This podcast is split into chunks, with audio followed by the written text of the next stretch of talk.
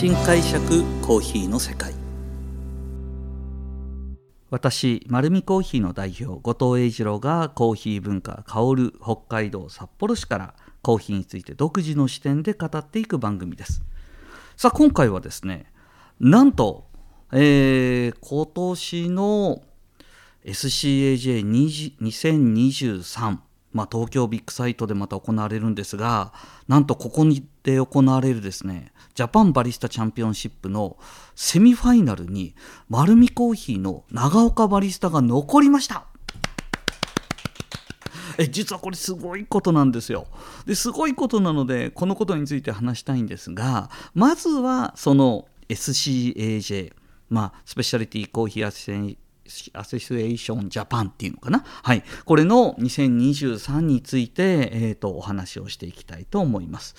えー、今年はですね9月の27日から29日まで、えー、出店ブースに関しては行われます。これはですね東京ビッグサイトの西展示場の3と4のホールです。そしてコーヒービレッジって言ってですねえーと、コーヒーの、まああのー、いろんなコーヒー屋さんのコーヒーが支援したり買ったりとかするコーヒービレッジは9月28日の、えーと、土曜日も行うんですね。えーと、この日は東京ビッグサイトの西南展示棟の3ホールで行われる予定になっています。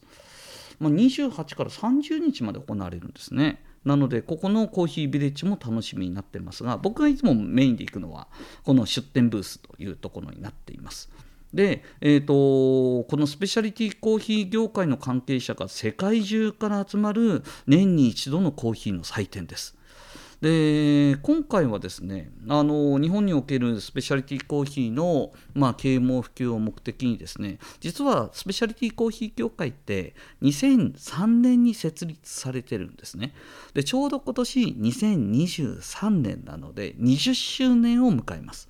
まあコロナがあったりあとは、まあ、あの世界中のですね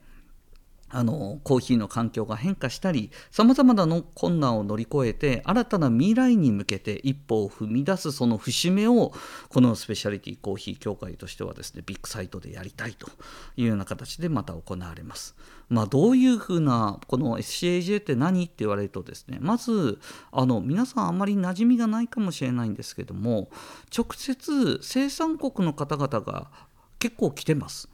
えーと、コロンビアの生産者も来てますしガテマラ、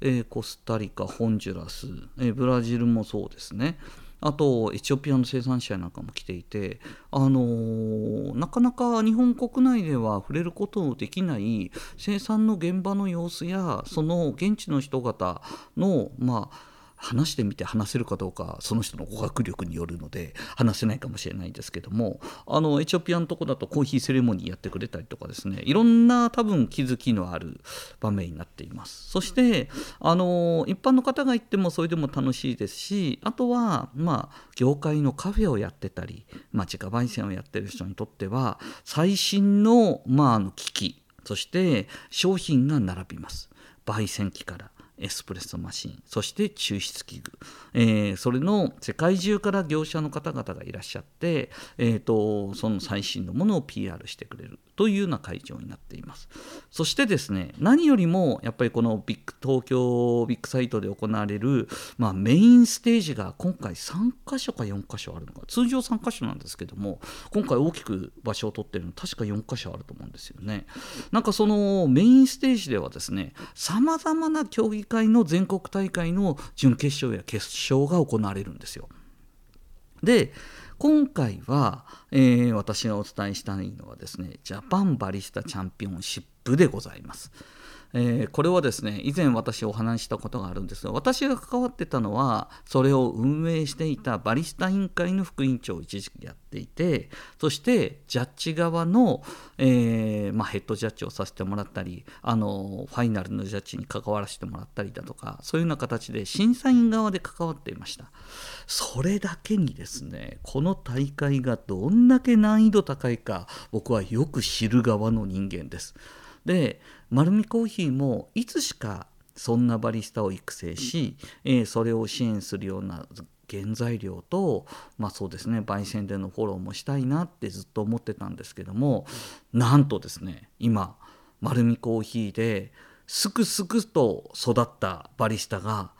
今回セミファイナルの16人残ったんです実はこれ僕びっくりしたんですよ。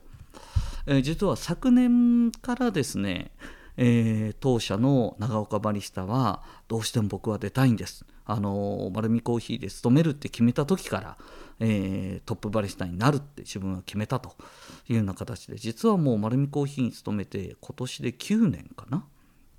もう本当に中核どころかお店のリーディングとですねお店の運営そして多くのファンをつけるという意味では今丸見コーヒーに欠かせないスタッフなんですけども、まあ、彼のすごいところはですねまあ本当に全体を巻き込んだモチベーションアップと、まあ、お店全体の売り上げがですね彼が行くところ行くところ上がっていくんですよ。でもなんかちょっとやっぱり人には得て増えてがありえーと、彼のモチベーションと接客は素晴らしいんですけどもなぜかですね高価な器具から壊していくとかいうよくわからない特徴を持ってましてあの 入りたての頃もですね一番高いダッチの機械の、えーと、水出しの機械なんですけど一番球体の大きなカラスをいきなり割るんですね、まあ、それ何万もするんですよもうでもなんかしょうがないから怒ることはできないんですけども、まあ、ちょっと最初で手伝ってって2年目の時も手伝いに来たらですね朝10時のオープンの時の1杯目の、抽出でグラスポットはあるんですよ。困るしかないですよね。まあ、そういうような形でですねちょっとバタバタしてる、あのー、まだまだ入社した頃はですね本当にいやこれはもうちょっと一人前にするには時間かかるなと思うようなスタッフだったんですけどもただ彼の持ち味は常に前向きで一生懸命でで、えーと、できないことにも、えー、果敢にチャレンジします。そして僕がですねこんなことやったらどうだあんなことやったらどうだという彼に対するアドバイスもそうですしお店に対してもこんなことやってみようかっていうことをですねすぐ実行しえー、検証することができるスタッフなんですね。いやそれはそれでやっぱりすごいなと思ってるんですけどもその長岡バリスタがですね昨年1回目チャレンジしてタイムオーバーになって帰ってきていや全然力出せませんでしたって去年は悔やんでました。まあ丸見コーヒーとしてもそこにある最大限の豆で支援して提供しましたけどそれでもやっぱり勝てなかった。で今年はですね、えー、また今年も出ます言って彼はですね意気揚々と出たいんですって言いに来たのでじゃあ頑張ってくれというような形だったんですけども、あの、今回はちょっと私自身もですね、あの、特徴的な個性のあるコーヒーを見つけることができたんですね。その特徴的な個性のあるコーヒーがあったのでこれで検証してみようかって彼に言ってみたんで言ってみたんですけども言ってみながらもそのコーヒーの個性をよく知ってる私はこれをエスプレッソで整えるのは難しいだろうなって思ってもいました。っていうのはちょっとあの特徴的な生成方法のコーヒーなので特徴的な生成生成工程を持つコーヒーっていうのは、えーと、香りの特徴とかはあるんですけどエスプレッソ抽出に向く向かない部分でいうと向かない要素もちょっとあったりとかしてですねあのこれ合わせるの難しいだろうなと思ってたんですけどもさすがにそれは JBC を目指すバリスタなので僕が思ってるよりですねずっと知識が溜め込んでたんですよ。技術も改めて一緒に練習してみると僕よりもはるかにもう上行ってます。うん、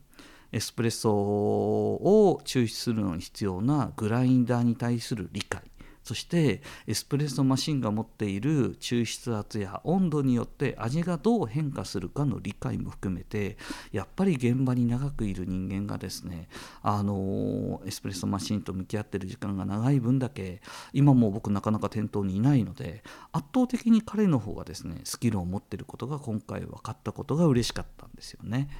まああの実はこの SCAJ の今告知という形で彼はこれからチャレンジしますので今僕がですねごもごもごもって何の豆がどんな特徴って言わないのは、えーと、これ大会にこれから出るからなんですね。あの皆さんに情報公開というよりもいろんな方にそんな情報が流れてしまうのも彼にとって不利になってしまうかもしれないのであの言わないんですがでもこの JBC にチャレンジするっていうところがやっぱりバリスタのスキルを上げるんだなっていうのを社内でもよく感じさせてもらういい機会でした。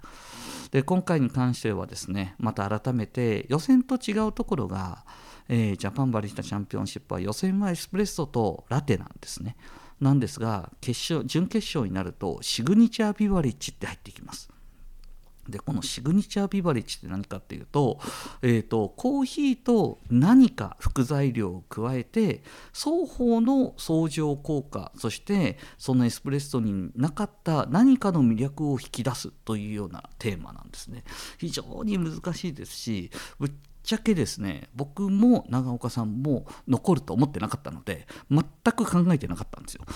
あこんなこと言ったらダメなのかな。はい。なので今懸命に考えてます。でまあある程度方向性はできてきて、まあ、素材の個性がしっかりしているのでそれをまあ生かしていくようなプレゼンテーションをやりたいと思います。まあ、あのなかなかですね北海道からたくさん、えーと、私も行って応援には行きたいんですけどもあの大会が行われるのは東京ビッグサイトなのでぜひ皆さんにお願いしたいのはですね札幌から、えー、JBC のセミファイナルに残った中長岡バリスタをぜひ応援していただきたいと思います。まあ、会場内で、えー、長岡バリスタの紹介があった場合には会場内で大きな拍手をしていただけたら彼も最高のパフォーマンスができると思います、まあ、今回はですね完全に愛弟弟子に対する愛情あふれる、えー、ポッドキャストになっちゃいましたけどもぜひ、えー、このようにですねコーヒーにまつわることを独自の視点で毎回話させていただいています。